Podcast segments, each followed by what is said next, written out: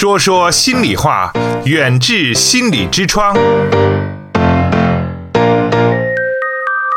请关注远志心理的微信号，方法是在手机微信中点击右上方的加号，添加朋友，找到最下方的公众号，然后搜索“远志心理”，就可以找到远志心理严家民的微信公众号。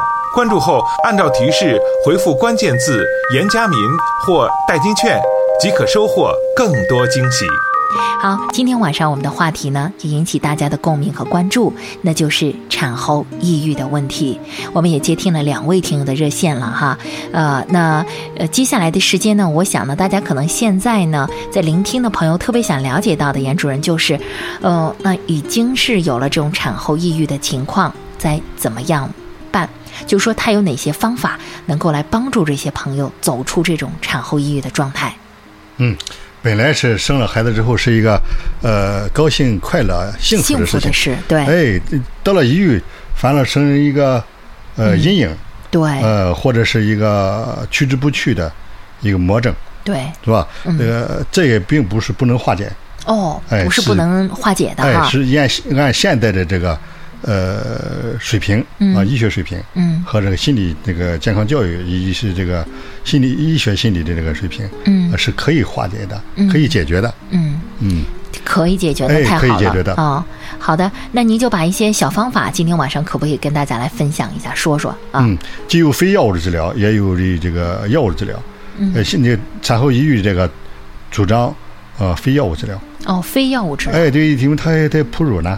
有孩子呢，对，尽量的不用药。哦，能不用药解决的就不用药。嗯嗯，实在不用用药，哎，太严重了，严重的抑郁，严重产后抑郁可以用药。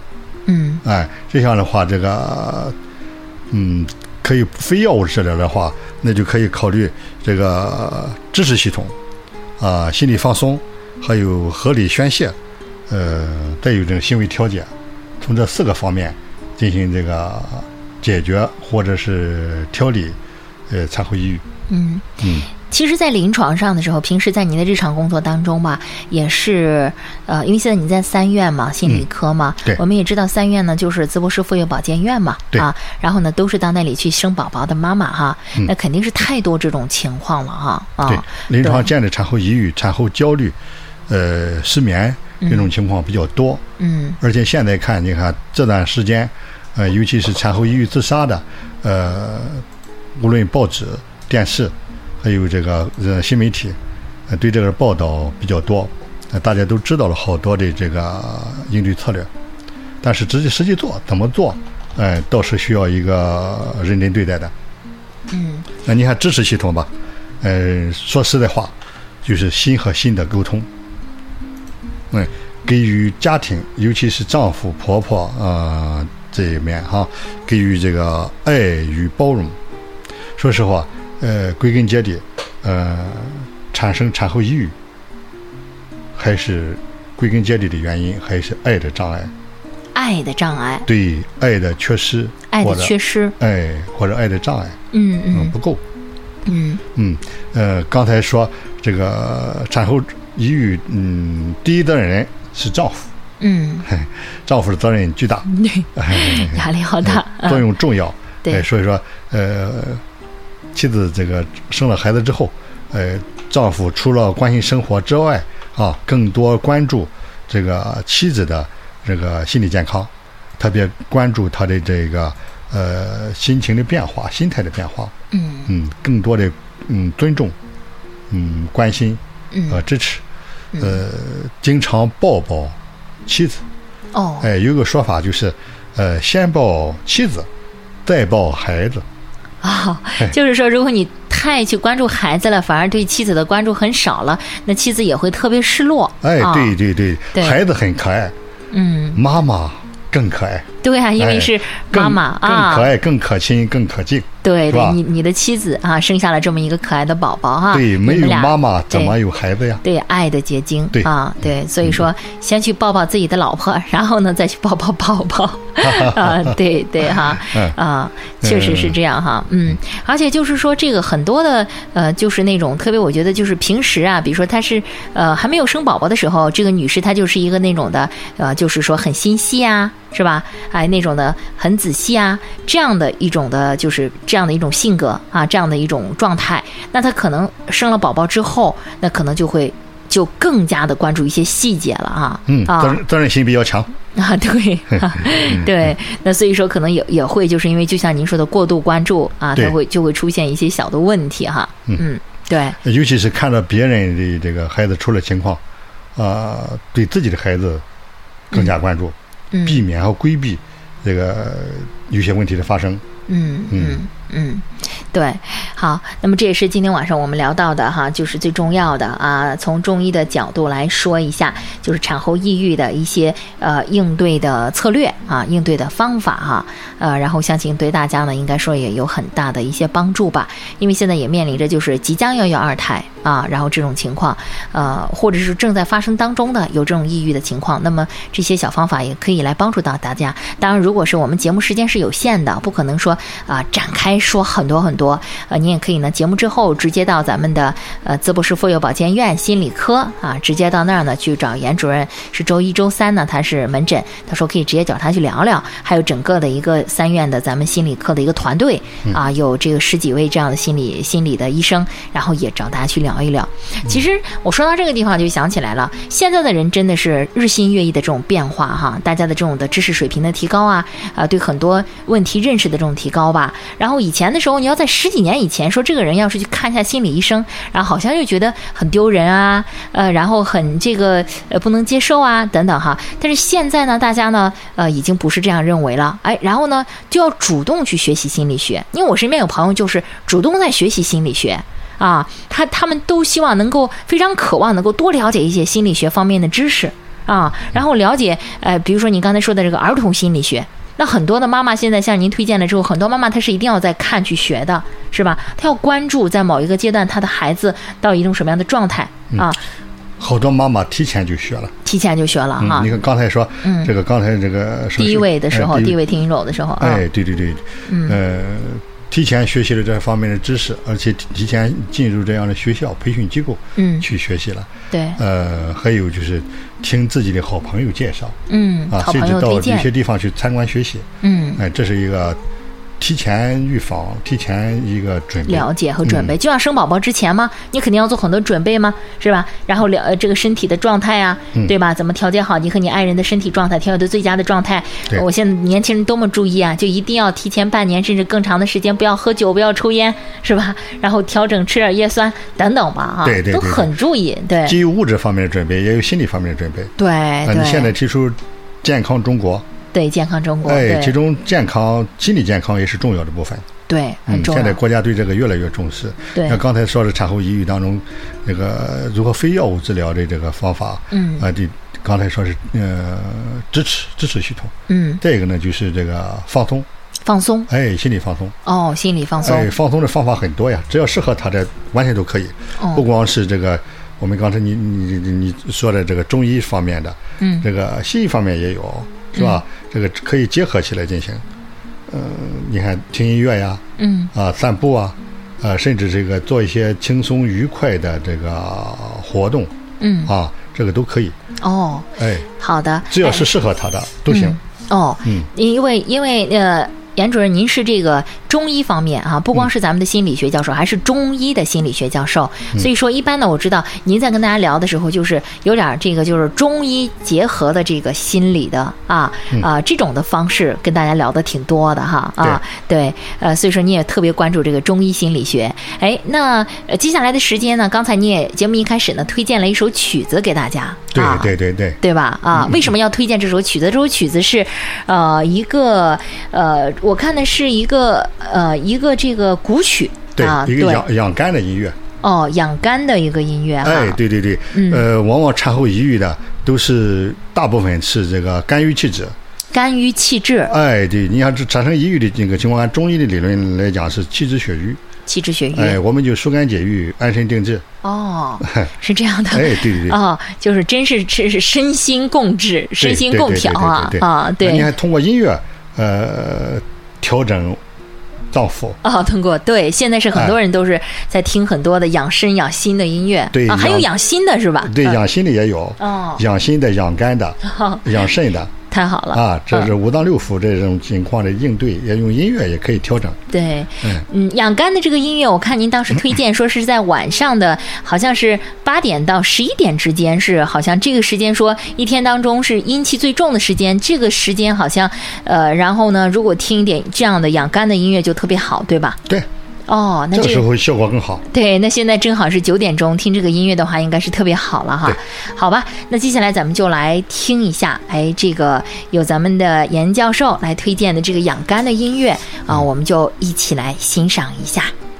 大胡家，是吧？那个音乐名字。音乐的名字。嗯嗯，对。胡家，不妨听一听。嗯。远至心里，用中医打开中国人的心灵之窗。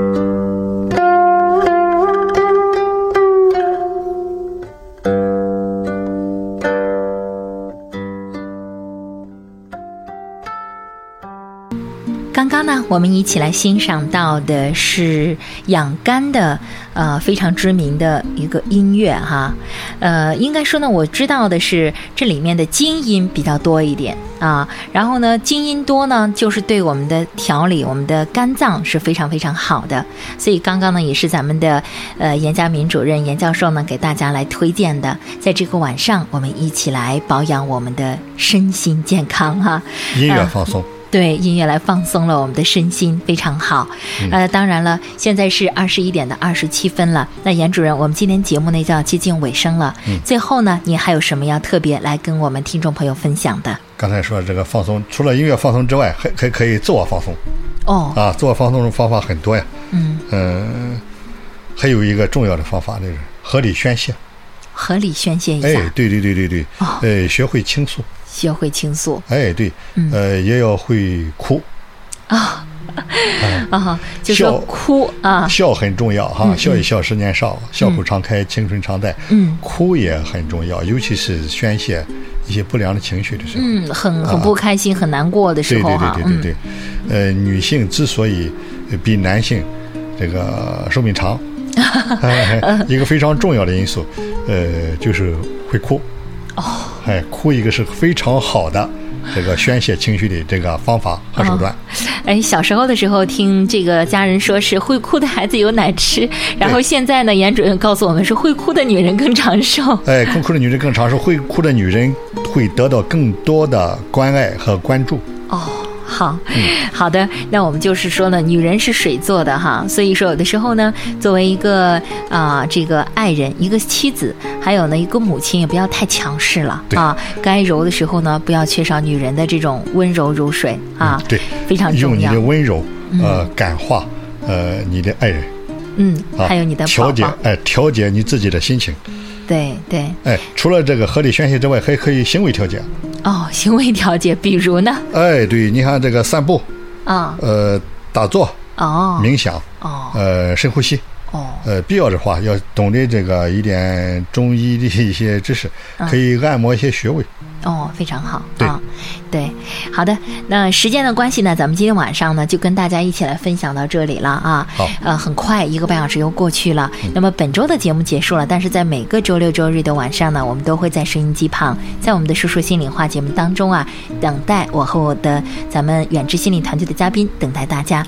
另外，今天晚上参与节目的听众呢，祝贺你们获得了由严家明和高胜云两位教授来主编的呃一本书，就是呢青少年学生考试焦虑的应对啊，非常好的一本书。那也非常建议收音机前的各位家长朋友，有时间的时候啊，也来好好的看一看。另外呢，有朋友呢想找严主任，可以直接呢到咱们淄博市妇幼保健院，周一、周三呢是严主任的门诊时间，到时候可以提前预约，好吧？我们在下次说说心里话节目当中再见啦，感谢您的聆听，再见。再见。远志心理健康服务包括中西医结合的心理诊治和咨询，大中小学生的心理健康辅导，国家心理咨询师、中医心理师培训和心理健康讲座。听众朋友，远志心理用中医打开中国人的心灵之窗。本期节目就到这里，我们下期再见。